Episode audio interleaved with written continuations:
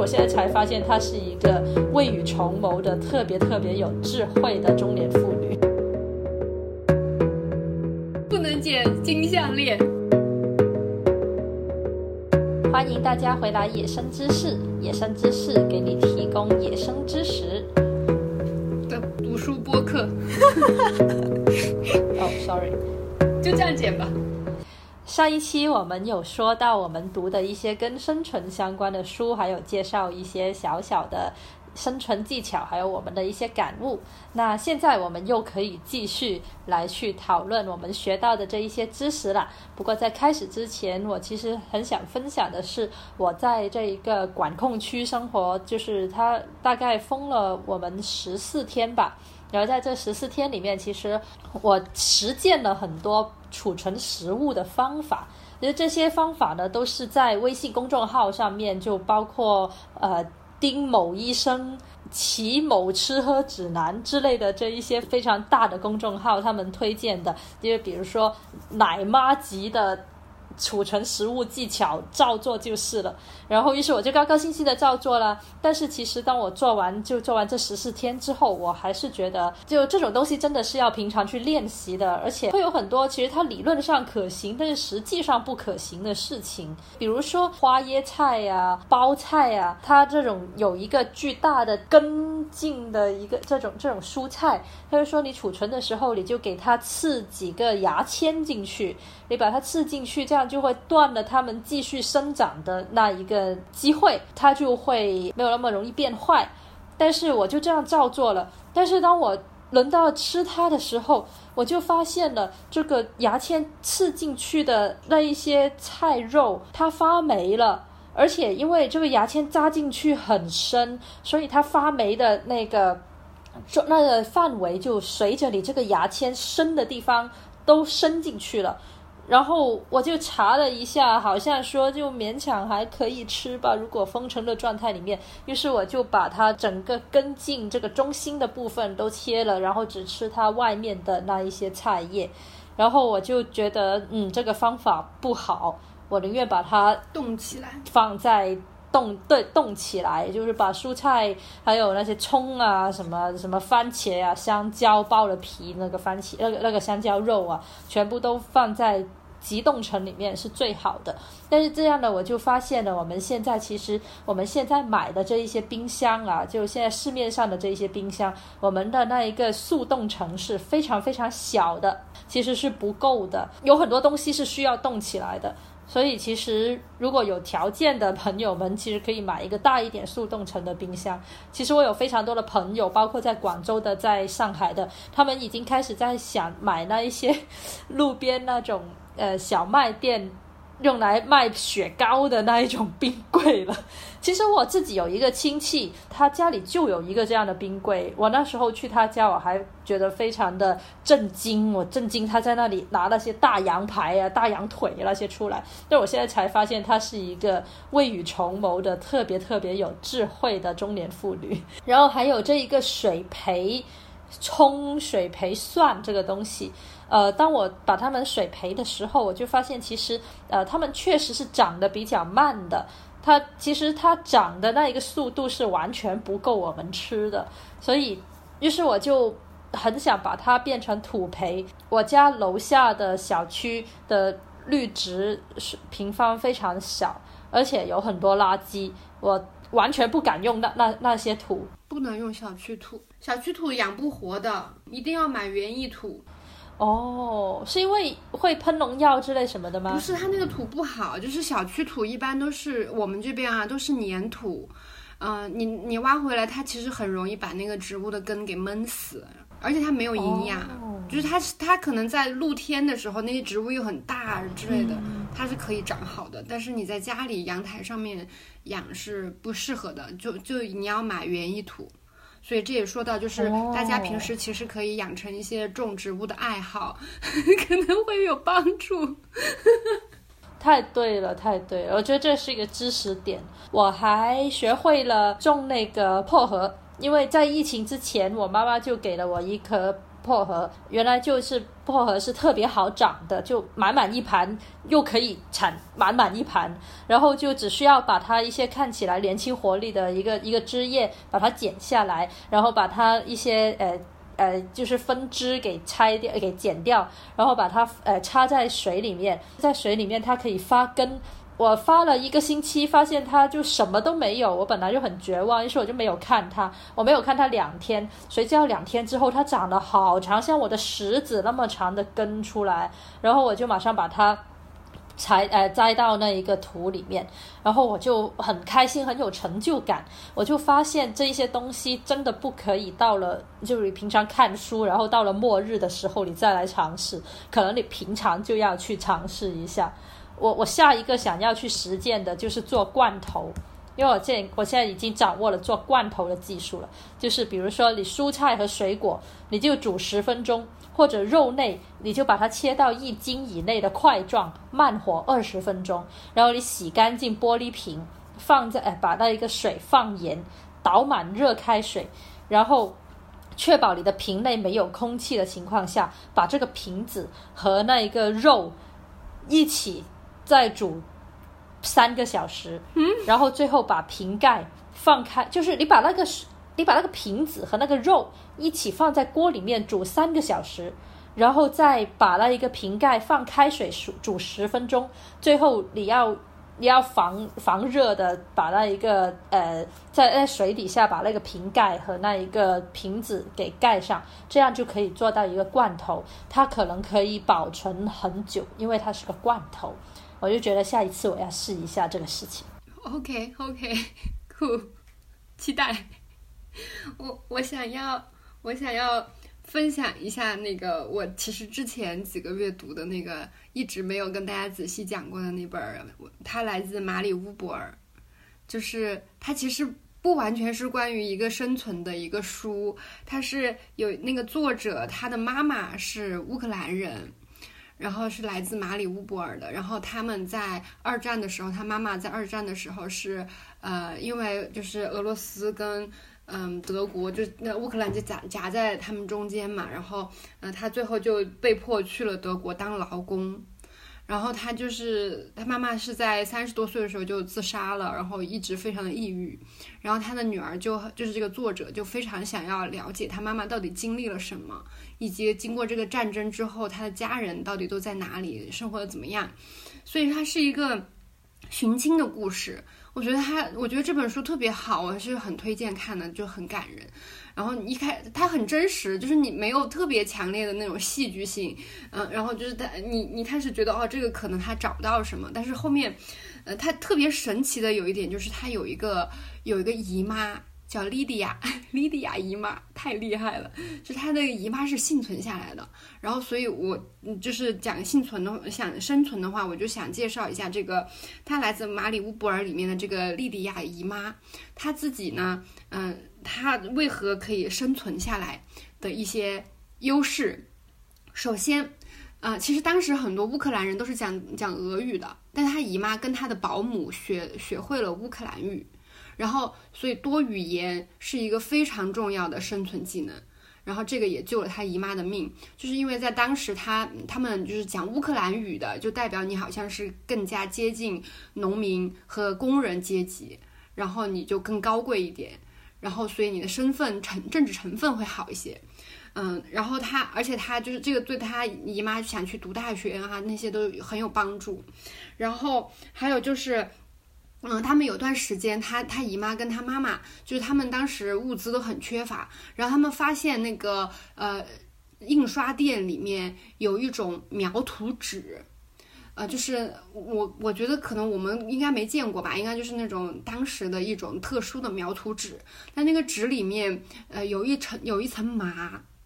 它那个纸里面是有麻有有麻的，所以他们他跟他姨妈就把那些纸买回来，呃，就或者是每次就不也不能买太多了，要不然别人就发现你怎么买这么多这个纸，对吧？然后他们买回来以后，把那个纸煮了，煮了以后它就是麻布。然后那个麻布就可以用来做内衣，然后做了内衣就去黑市上面卖，所以你看这里面，你说嗯，大家能学会吗？就是你真的遇到这种战争的时候，你能立刻就是，我觉得每个人都有不同的知识和能力，但是这个都是到时候可能需要需要你去，就当然你本身有更多的能力，就嗯存活的可能性越大，然后就很聪明，然后后来他们。就觉得不能老去买这个纸，嗯，害怕被发现。然后他们他们有另外一个亲戚在一个图书馆上班儿，然后就从那个资料库里面偷了很多那个这个，因为这个纸是用来绘那个建筑图的嘛，然后就偷了很多那个图纸回来给他们做内衣。然后所以他们做出来内衣上面就有一些神秘的图案，就是 对，呃，这个就就很厉害。然后还有就是，嗯，他的姨妈呢，呃。呃，去后来他是因为，呃，他有一个朋友，就是他们可能会聊一些政治啊之类的，做了一个那种小的那个社团之类的，然后，呃，就被当时不是就搞大清洗之类的，就搞得很严嘛，然后他们就就被，呃，所谓的就是说他们大概就是卖国啊之类的吧，就就是山巅啊之类的，然后就把他们都给抓了，然后他他的一个失策就是他没有及时的去销毁他跟他朋友的信件，其实他们可能都是一些学生。很无关痛痒的一些讨论吧，然后我想象的啊，然后呃，然后他就他就呃经历了特别长时间的那个呃政治审问，就是呃很很很多的审查，他在这个审被审问的过程中还被强奸啦之类的，然后这个是嗯就是他姨妈遇到的一个很大的一个危险，然后后面他姨妈就被呃发配到那个。那叫什么来着？西伯利西伯利亚，西伯利亚。然后去到那边之后，就是去当去呃呃做做劳工嘛。然后呃，但是在西伯利亚的话，就没有什么人会限制他的自由。但是那边的自然条件特别的恶劣，就是会有熊，然后会有沼泽，你会死。然后他去到那边之后呢，他找工作也很困难。嗯，然后嗯，但是当时他遇到了一个男的，就是他们俩谈恋爱了嘛。那那个男的，然后就帮他找到了一个去教育那个嗯少年犯的一个工作。那小孩真的非常的可怕，那小孩可能一个人都是都杀过好几个人的那种，就是十十一二岁，就是在那种非常惨的战争年代，那小孩子。然后，但是后面他还是在这里生存下来了。他靠的是什么能力？是讲故事的能力。是不是就就很神奇？因为他就他没有办法去呃，就是制服用暴力或者说什么方法就制服这些小孩子，然后他就不停的给这些小孩就给他们编故事，就像《一千零一夜》的那个里面的女主人公一样，他就给他们讲故事。后面他就发现这些小孩就是呃，他们的眼神啊，整个就就我觉得可能这些这些青少年还是非常的渴望，嗯，渴望一些人类基本的一些情感之类的吧。还也也想要听故事，然后后面这些呃非常凶狠的少年犯甚至保护他，就是当他遇到危险时，他们就把他当成自己人，然后还要要要保护他，就是非常的厉害的一个故事。嗯，所以我我就一直就觉得，嗯，讲故事这个能力，就是。对于人类来说也是非常至关重要的，因为我们我们对我们人类来说故事就很重要。然后我还是想讲我们之前我之前也提过的那个动画片，就是《养家之人》里面那个小女孩，她的一个很强的一个生存生存能力就是保护她的心理健康和存活下来，就是她不停的给她的呃是小弟弟对小弟弟编故事，然后她也给自己编故事。然后他这个这些就是像就像那个呃菠萝油开头讲说读小说好像让你觉得呃精神得到滋养，就是因为我们人是需要这些东西的，所以我觉得这可能就是不像生存狂说我们要囤物资什么的，我就觉得嗯你拥有这些能力，它你也是很很起码的那种能力，嗯然后。这个书里面，他还有这个这个作者，他还有一些别的亲戚，比如说他爸爸，还有他舅舅，就他们一家人都特别的爱唱歌，非常非常会唱歌。然后我们可能会平时会觉得唱歌是一个就是好像没有什么用的一个，就是对你的生存无关紧要的东西。但是在战争年代，他的舅舅和他的爸爸都是不同程程度上的依靠他们的歌唱能力去，就像去打零工一样，就去，或者是他是一个正式的工作，他可以甚至可以在战争年代里面通过音乐。去赚到钱，或者是去换到食物，就是我觉得，呃，真的，呃，我们就是需要的能力真的很多方面，就是你越能力越多，你才华越多。但是首先，它嗯本来就是你喜欢的、你擅长的，不管是种花也好，你徒步、露营、嗯攀岩什么的，这些嗯，我觉得越越多越越储备好，它当时到时候都是都会是很有用的。嗯，你觉得讲笑话怎么样？我讲故事没有特别厉害，但是我讲笑话很厉害。讲笑话也很有用，我觉得讲笑话超重要。就是我我之前读的那一本，也是我上一期讲过那个活出生命的意义呢。然后那个那个作者不是呃被关到奥斯维辛集中营了嘛？然后他他就有讲到一个特别重要的，就是你在这个集中营里面，就是心理上要健康，要活下来的一个很重要的办法，就是要保持幽默感。然后他他为了他为了就是嗯就是提高他的朋友的幽默感，他们就约好了每天给对方编一个笑话。而且，即使是在奥斯维辛集中营，他们也会，就是囚犯之间，只要有一点点机会，他们也会互相有一些表演，就是不管是唱歌的还是戏剧的一些一些表演。然后，能做这些表演的人，他会因此，比如说多吃到一点点豌豆啊之类的。我就是因为看了这个，嗯，他来自马里乌波尔嘛，因为我们平时看的那种生存主义的书啊，或者是逃生的书，可能更多的是讲你怎么去应对自然灾害。嗯，或者是呃应对一些战争之类的。然后，但这个书里面他提到他的这个姨妈，呃，莉莉亚姨妈，她遭遇的其实一个特别大的一个危害，就是来自于呃审问和那个怎么讲这个大的这个暴力系统。然后，我觉得这个对于这方面的危险来说，我们普通人真的都是一无所知的。然后，所以我就觉得，虽然可能可能我我们看了书，或者是我现在这么说一说，嗯，也不会，嗯，让大家真的就学会怎么去应对。但是可能有一个意识，就是说，啊，还有这样的一个一个危险，以以及我们要，呃，去 想着怎么应对它。啊，我在讲什么？好，所以我就想分享一下我读的这一个审讯和供述心理学，嗯。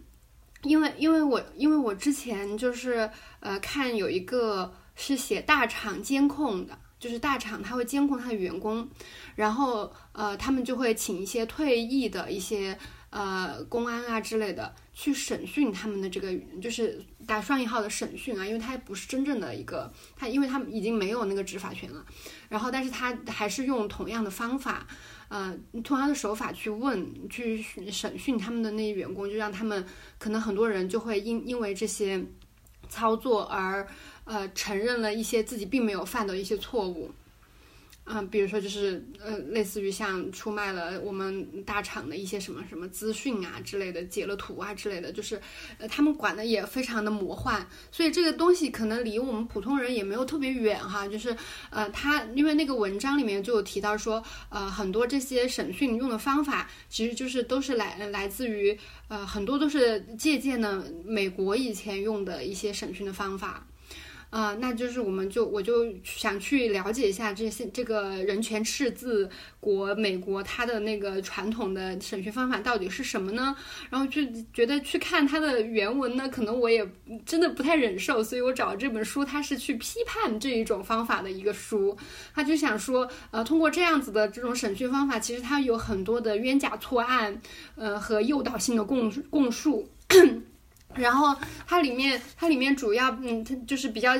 一开始，它就比较仔细的展开了有一个审讯方法，就是非常经典的审讯法，叫李德方法。嗯，他李德方法就是他号称他非常自信，他就号称自己，呃，这个李德方法可以通过九步九步就打破嫌疑人的抵抗。嗯。然后这九步是什么呢？其实是十步。然后他的第一步是，嗯，先要在审讯之前秘密的去面见这个嫌疑人，建立呃信任关系，然后收集信息，了解他的背景，就是先做很多的背景功课。就是见到这个嫌疑人之后，就可以告嗯嗯让让嫌疑人觉得啊，我其实很了解你，我跟你挺熟的。然后才进入到第一步，就是他去找到这个嫌疑人，比如说这个嫌疑人，我们就称他为 X，他就跟 X 说。呃，非常绝对正确和有底气的就跟他说你犯了罪，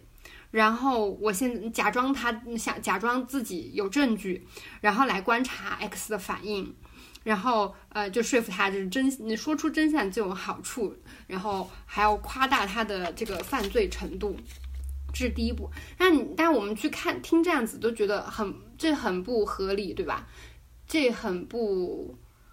呃怎么讲很不公正合法。对，呃，这是第一步。然后第二步，呃，他他，因为他是他整个这个九步，他是要打，他主要要打破的是什么呢？是这个所谓的嫌疑人的心理防线。然后第二步，他会表现出我对你很同情和理解，然后来获得 X 的信任，然后他就会给他。的罪行所，他怀疑他有的罪行，找一些道德上的理由，就比如说啊，我知道你做这些可能是因为你很爱面子，我也能理解，我我们我也是有同感之类的，他就会呃，或者说啊，你真的是太单纯了，然后你被利用了，我就觉得啊，就是表现出我我很能理解你是这样子的，嗯。或者是他，嗯，或者是去赞扬和恭维这人，哎呀，说你你高考考真好啊，你这是全校第一，你是名牌大学生，你嗯，真真不错，然后就把别人捧起来，或者说，哎，你真是一个好爸爸，你真棒，然后，嗯，然后或者是嗯，要去假设一个呃对他不利的一个共犯，就说，哎呀，你你你不知道吗？就是你那个朋友他什么都讲了，这个是不是在电视剧里很常见？对。然后这是第二步，然后这个其实，嗯，就觉得很，我看到这里觉得非常的、非常的那个 PUA 的那个味儿已经上来了。然后第三步就是，呃，他就预设嫌疑人会不断的去否定，就说我没有做这个事情，我没有做这个事情，对吧？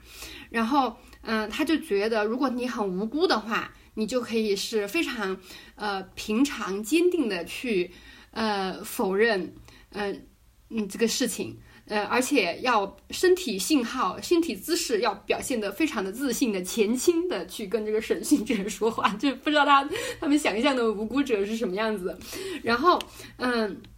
嗯，然后他，但他，但他，我觉得他整个这个理得方法，他的都是假设这个嫌疑人就是有罪的。然后他就是说，呃，第三步就是不允许，呃，这个嫌疑人反复的去否认。他怎么样做到就是打断他不停的去否认这个事情呢？然后他就会有一个策略，就是我们都呃可能比较常知道，就是唱黑脸和唱白脸的一个策略。然后呃其中他可能一般有两个人，或者是这一个人在不同的时间采用两个不同的态度。然后呃一个是表示非常的同情，另外一个就是非常的刁刁钻非难他。然后他这样子的一个操作下来，他的目标是为了让这个人对同情的那一方的反应更加的积极。哦，这 PUA 的太太严重了。然后呢，他又继续假设，就说他继续假设，经过了这个之后，那个无辜的人他还是会非常淡定、平常而简单的去否认。但是他觉得，呃，嫌疑人呢就会去发出一些异议，然后。他就会觉得说，呃，嫌疑人会心虚，会觉得自己普通的否定不够了，所以要去，呃，提供提出一些更多的，呃，嗯，论述来加重自己的否认，所以，呃，就要克服掉他的这些这些提出的这些呃辩论的那个论述或者是这些异议，然后当他发现这个异议都没有用之后，他就会陷入到一个低迷的状态，就不想聊了。然后呢，呃，他就这个理得方法就认为，呃，在这个时候一定就是要抓住这个重要的时机，保持你在心理上的优势地位。然后当他不想聊的时候，你就要去抓住他的注意力，这本来要把他抓回来。你看这这不就是这个操弄，真的就，然后，呃，他就他就觉得有罪的人在这个时候，如果你去把他的注意力抓回来。然后那个人他就会更加的有罪的人就会更加的看重这个审讯者的意见。我觉得普通人都可能都会吧。我觉得普通的稍微没有那么坚强一点的人可能。然后呢，这个时候你再去呃表现出对他的犯罪动机的理解，然后还要让他去共情被害者，然后让他有一些产生一些悔恨。呃，促使他说出真相，就经过这样子的，他这个这个理得方法，就发现啊，就是认为自己经过这样子的一个流程，到第六步的时候，比较脆弱的一些当事人就已经开始哭了，然后他们觉得哭是一个很好的一个事情，就是呃，嫌疑人哭就是说明他已经放弃抵抗，要讲真话了，在这个时候就给出这个嫌疑人两个选项，选项 A 和选项 B，这两个选项呢都有罪。但是选项 A 的罪，它就是表达的方式比较体面；选项 B 这个罪的表达方式就比较恶心。然后他会还会给你一种感觉，就是如果你不选 A，那别人就会以为你是 B，所以呃，他就会让这个嗯嫌所谓的嫌疑人觉得，嗯选 A 有还有一个给自己解释的机会。你说这种。你 你到底是有罪呢，还是有罪呢？这种选择题就真的合适吗？然后，然后，而且他这一套下来，他必须是长时间的一个审问，他一定时间要很长，然后一定要配合高的技巧和长时间来耗这个呃被审问的这个人。然后到这个多长呢？嗯，他也也没有，他讲的是几个小时，我猜可能至少四个小时吧。然后，呃，嗯，这么一一段操作之后，然后到了第八步了，然后就会让去让这个嫌疑人去讲述他的犯罪细节，对吧？如果我觉得，就如果你真的没犯罪，你这个时候你可能都会往里面添细节了。然后到最后一步，第九步，就是要把他的口头供那个供述转成书面的。然后他就他就说，如果不立刻把它变成书面的话，呃，这个嫌疑人就可能会想要撤回他的供述。供述，你看这个不就是证明他自己其实也知道他的这个这个审问并没有说是在一个普通的场景下嘛？他就是在这样的一个操作之后，然后把别人挤到这个这个份儿上，然后就去签了一个书面的这个供供述嘛。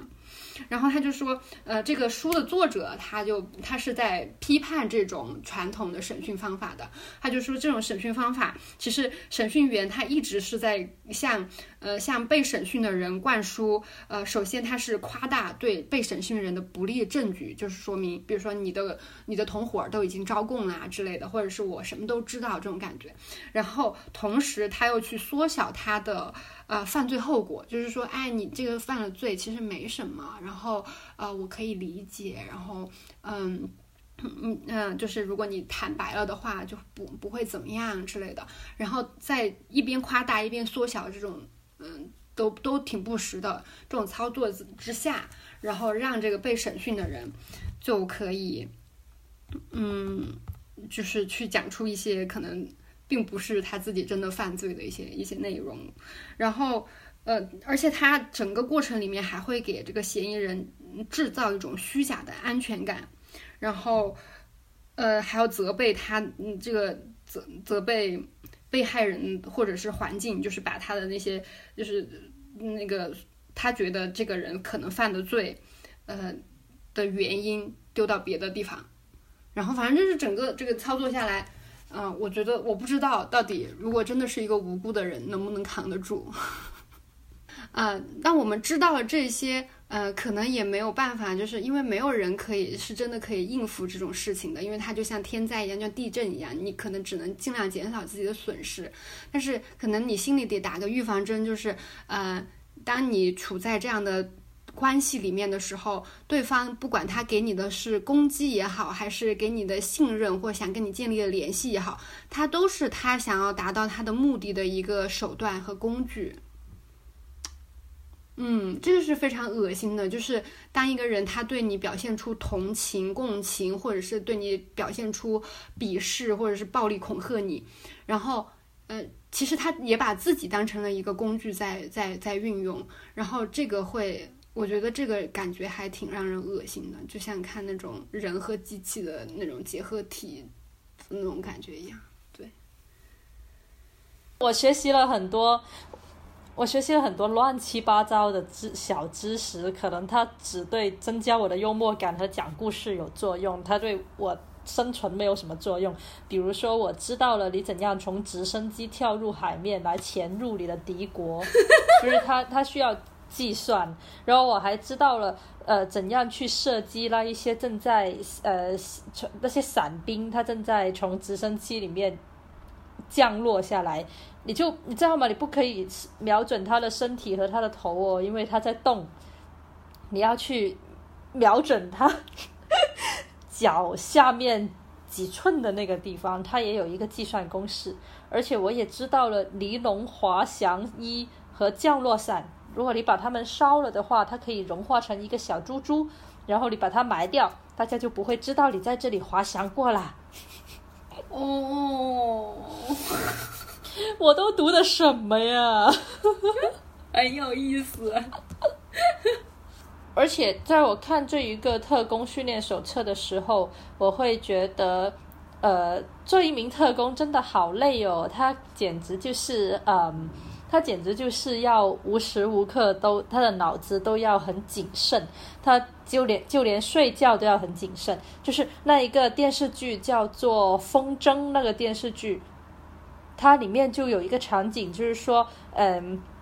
有一次，有一个有一个军人，他抓回来了好多好多人，几百个人，然后然后就说他们都有这一个是呃敌方的特工的潜的的那一个呃潜在可能性，然后他就问他的上级，他怎么样去区分？然后那个那个人就说，首先你在他们睡觉的时候看他们谁说梦话，你就把他们都放了。因为你只要要做特工的话，你就没可能说梦话的。你首先第一门课就是要训练你睡觉的时候不能说梦话。然后我就觉得啊，天呐，好惨哦！就是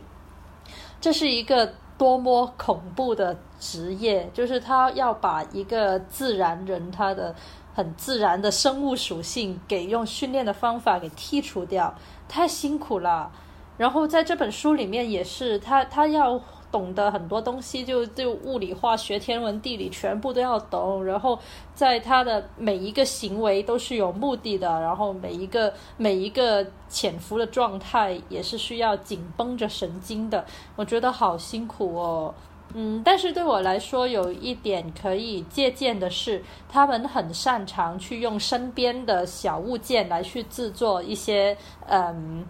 可以保护自己的东西，比如说枪套啊之类的，因为因为他们如果要通过过海关来去一个国家生呃一个国家潜进去的话，他是不可以。在自己的行李里面带上了一些东西的嘛，他会被人怀疑，所以他就他就要在当地的超市里面去买了一些，比如买一个呃晾衣架，然后买一些橡皮筋，然后就可以把它做成一个枪套，然后用矿泉水瓶、细丝网、不不锈钢清洁球就可以做成一个手枪的消音器，然后在超市里面买那一种呃儿童或者宠物监监视器。你只要把它拆掉，然后用它里面的原件，其实就可以做一个针孔摄像头。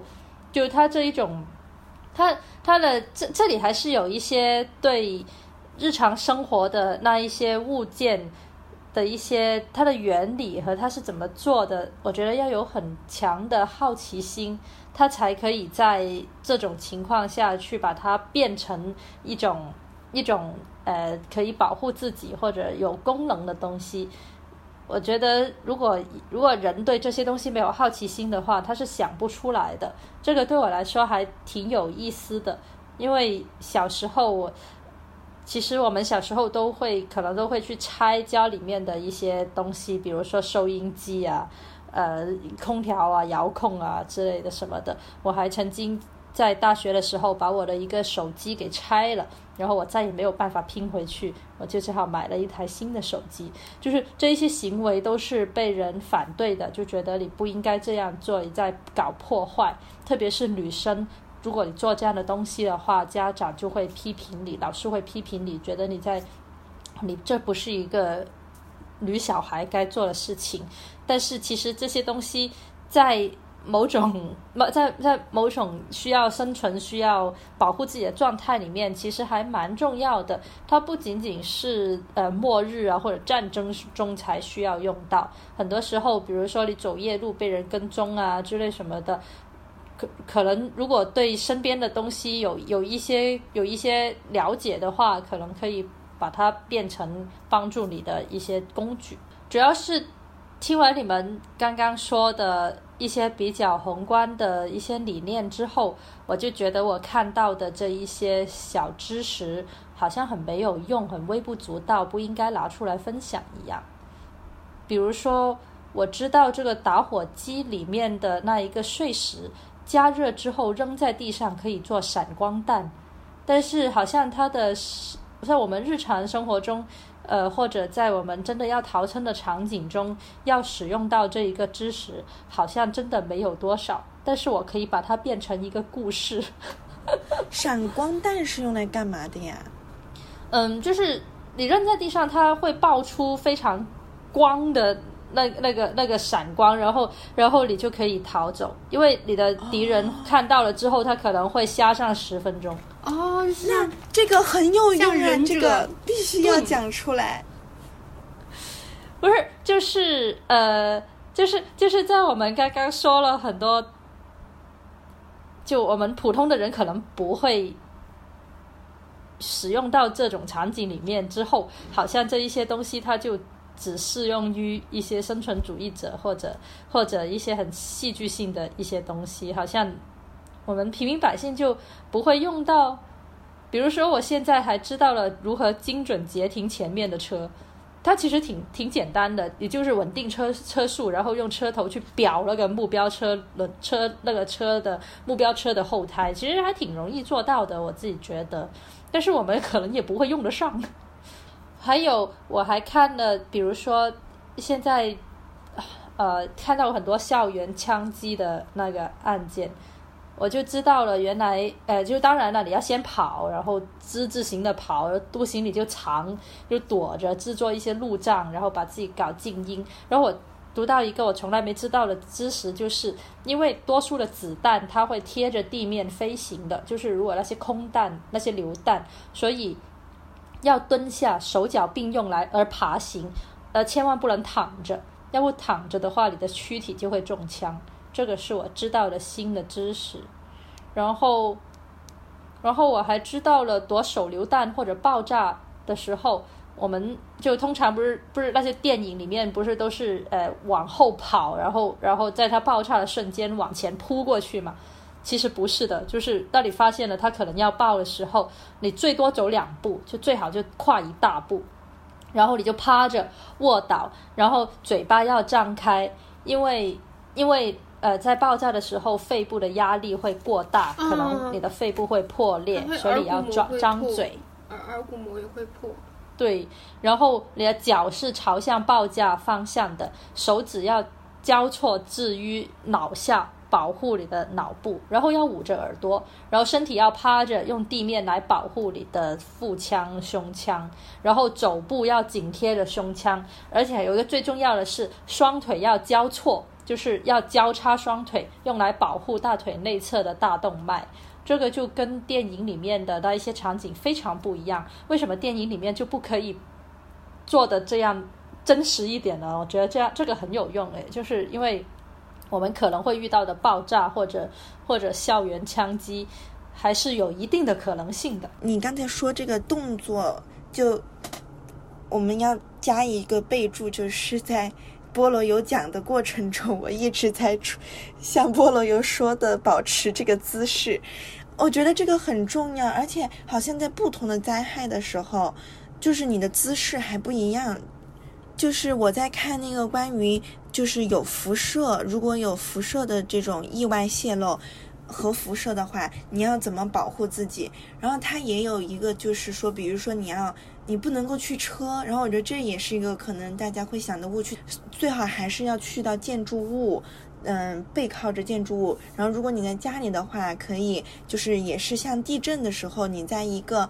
嗯桌子的一个平面的下面，然后它相当于在上面可以给你一层保护的屏障，但是它的那个动作就跟刚才菠萝油说的那个动作又不一样，它也是因为核辐射的话，它会烧到你的眼睛，就是眼睛会灼伤，所以其实你也是要闭上双眼。然后，但你要闭上嘴巴，因为你你也不能够通过呼吸进入嘛。你要闭上嘴巴，要屏住呼吸，然后闭上双眼，然后耳朵耳朵我不记得，但是应该也是要嗯把，甚至可以塞一些柔软的棉花类的物品，就塞在耳里，就也是要掩耳闭眼。然后你可以拿衣物遮盖住你的任何皮肤的表面，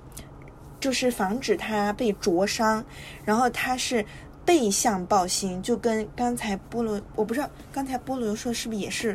就是俯冲，就是你的背是向着那个核爆的那个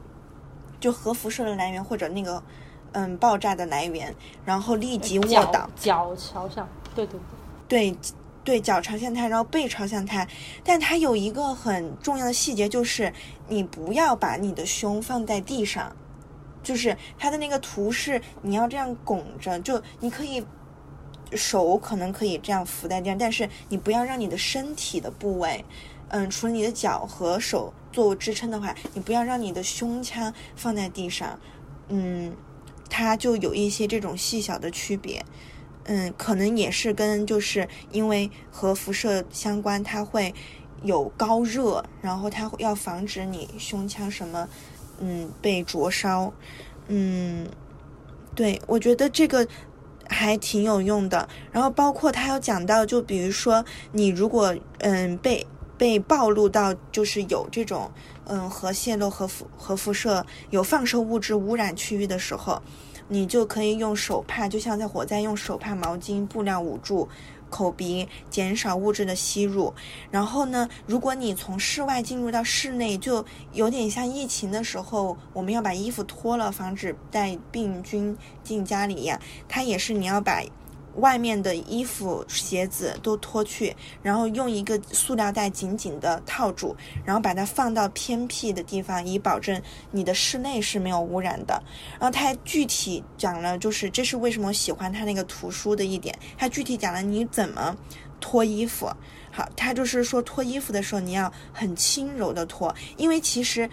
在就是他就说你不用恐慌，因为你在脱这个过程中，你就能够去除表。体表高达百分之九十的放射性物质，所以你脱的时候要动作轻柔，不要就是衣服这样抖，那个放射性物质它的灰尘会被抖散，污染到室内，然后你就立刻把你的这个衣服放到塑料袋或者密封容器中，然后带给那些比如说有专业的就是撤离的人员，他们可以把这些带走，嗯。进行监测或者处理，然后还有个很重要就是清洗的过程，就是清嗯，你如果遇到这种情况的话，你要清洗澡，就是脱完衣服之后你要洗澡，因为你要洗掉那些嗯可能粘在你皮肤身上的那种放射性的粉尘，因为它会引起你皮肤红肿，嗯，然后你脱掉之后就尽快淋浴，淋浴至少要淋三十分钟，并且要大量的用肥皂去清洗，特别是你的口鼻腔和毛。发，但是呢，你要注意，你不能够水太高温烫伤、割伤皮肤。你要保证完整的皮肤，它才能够保护你的身体内部受到那种放射性的照射。因为如果你身体内部受到放射性照射，它的那个致命就是很快的，它会什么器官衰竭呀，各种很可怕的那些表象、一些症状吧。然后最最重要是我从来不知道，就是你洗头。要用洗发水，但是你千万不能用护发素，因为护发素反而会导致放射性的物质粘在你的头发上。如果你不能淋浴，可以擦洗。包括宠物的话，你也是要给宠物进行嗯彻底的清理它的毛发。这样子能够防止宠物也受到那个辐射，并且你要让它在室内，就不要让它去外面了。哦，我觉得这些小知识、这种细节还挺重要的。就感觉不同的灾害下，你要做的那些动作其实是有一些区别的。比如说刚才菠萝有讲的，我就我感觉我了解的重点就是要张开嘴巴。但是如果你遇到核辐射的那种情况，就是如果那个爆炸牵扯到有。和辐射的话，那你就得把嘴巴、眼睛、鼻子、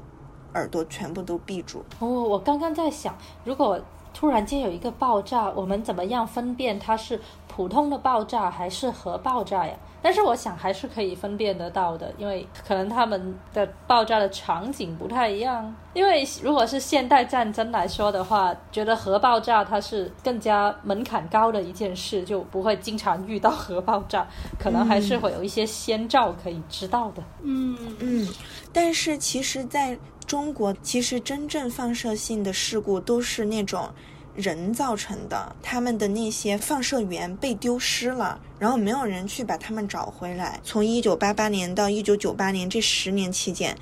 共放发生放射性事故就有三百三十二起，受伤就有九百六十六人，而且大部分原因都是因为那个放射源的丢失。就比如说我今天发现，哎，我们丢了五百枚，结果我最后只找到了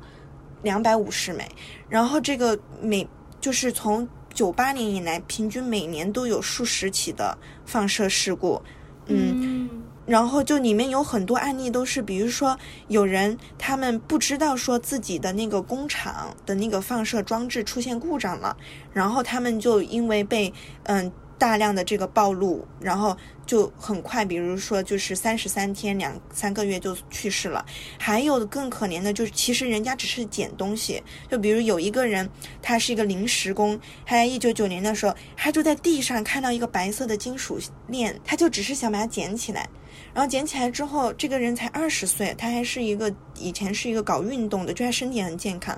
结果就是捡起来之后，他不知道那个是什么伽马放射源，然后对人体有强烈的辐射，非常的危险。当天上午他就开始剧烈呕吐，然后当时被送往北京中国人民解放军。嗯，三零七医院就是当时是全国唯一的一个放射病防治中心，但是他那个时候已经身体受到严重严重的损伤，然后错过了最佳治疗时机。还有另外一个案例，嗯，具体的细节我不记，但是他主要就是讲有一个孩子还是一个老年人，他们。带也是在路上就捡了一个东西，以为那是一个可能金属的一个项链或者什么吧，就觉得它可能挺值钱的，在垃圾堆旁边，然后捡回去就不知道那个是放射源。最后他们那一家小孩、老人那一整个邻居十几个人全部都受到了照射，那个老人和小孩也是很快就病发就去世了。所以就这种就是真的是人为这种监工不力，然后你放射。源丢失之后没有找回来，造成很多这种事故，所以就我觉得我学完之后，我就一辈子都会记住，千万不能随地捡金属。看到那些亮亮的 金项链，对金项链呀、银项链呀，看起来亮亮的，像那个小金蛋，你们说小金豆，就地上的都不要捡。嗯，真的别乱捡。我是在想，在遇到这一些巨大的灾难的时候，如果能。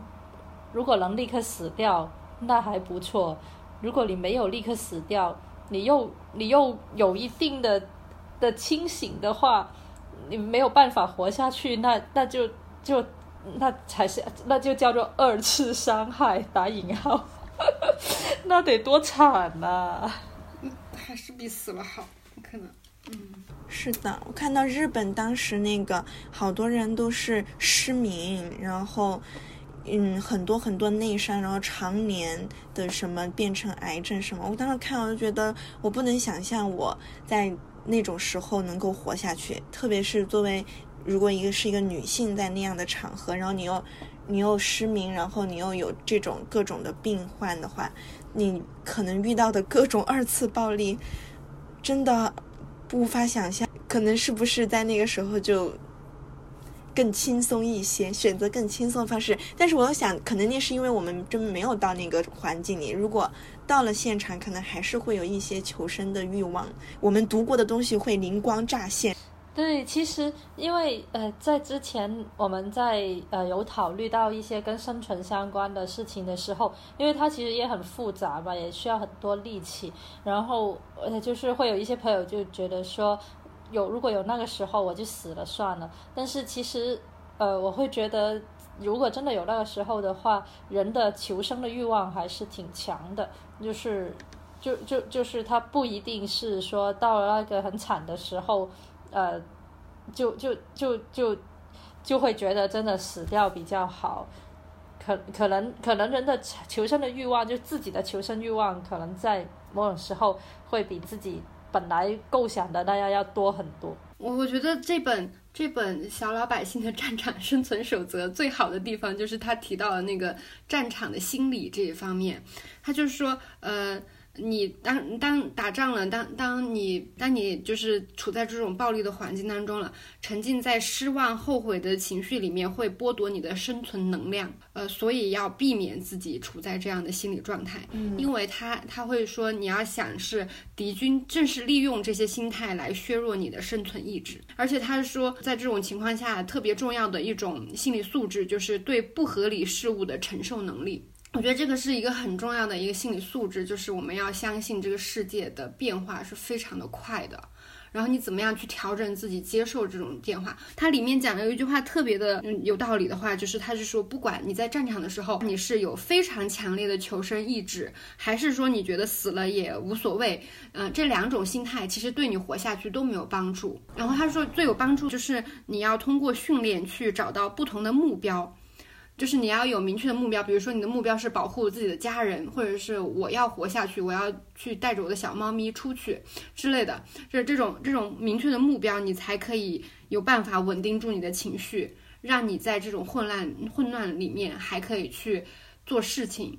呃，人和人之间的紧密的关系，对人真的是非常的。呃，非常的有帮助，就是爱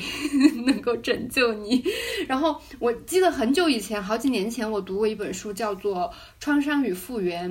然后，但我现在记不太清楚那本书具体讲了什么。不过我记得特别清楚的，里面就是也有讲到这种，比如说你被监禁了，或者是处在这种极端的呃危险环境当中，人是没有办法一个人活下来。就是这个一个人，我我可能要解释一下，就是嗯，你人是非常需要跟别人产生连接的。就是他就说，如果你是一个人，然后你就会想要跟，比如说是虐待你的那一个人，或者是审讯你的那一个人，你甚至会想跟他产生连接，然后因为你非常的孤独。然后还有讲到有一些有一些在这种呃类似于集中营的地方活下来的人，他他们有一些嗯就是保护自己的方法，就是比如说有一个人他在他的屁眼里面藏了一个戒指，还是什么的，就是有个纪念品。然后，这个不是重要的，不是说他拥有这个戒指，而是说他，他这个东西让他，嗯，跟他非常重要的那个人，比如说这是他传传家的宝贝，他可以通过这个戒指，他产生他跟他的呃亲戚、他的父母或者是恋人有这个连接，就他不是非常的孤独的，他他是不是一个人？然后他可以在这个环境下保护到自己，可以存活下去。然后就这就会让我想到，就是不是看那个《哈利波特》，对不起，看那个《哈利波特》里面，就是说你遇到那个呃呃遇到那个很大的威胁，你要护神护卫嘛，对吧？护神护卫其实它的道理是一样的，就是你要。对不起，大家没有看过《哈利波特》的人。然后就是它是一个魔法，就是如果你碰到了那个非常那个十那个很代表抑郁症的那种妖怪来来吃你的时候，然后呃你去抵抗它的方法就是你去召唤一个非常强烈的呃积极正向的一个一个关系或者一段回忆。然后他比如说他是你你很爱的人，那个人他的一个象征会会产生一个魔法来保护你。对我，我我当时看到这个的时候，就在想，哦，可能这这个就是我能想到的一个比喻吧，就是你在，嗯，在这种灾灾难当中，你要去有有一个信念，除了一个是你对未来要有希望，嗯，和目标，你有你有计划，还有就是你需要关系，对，需要爱。那这两集我们就讨论了我们所读到的跟生存相关的一些知识和我们自己的一些感悟。在下一期，我们将会去读一个比较新的一个话题，它是成年人 ADHD，就是成年人多动症，或者可以说成年人注意力缺陷症。因为呃，我是菠萝油，然后还有洋芋片，我们都突然间发现对方。原来有 ADHD，而且对我们的生活都有不同程度的影响，我们就呃希望去介绍这一方面的事情，而且呃没有 ADHD 的这一个确诊的朋友也应该听一下，因为他可能会呃。可能可能可能可能会发现某一些症状，还有某一些行为、某一些思维方式，可能是你平常会有的。我真的很怀疑我会有，我不敢靠近这个话题。那我们今天的节目就先到这里啦，拜拜拜拜。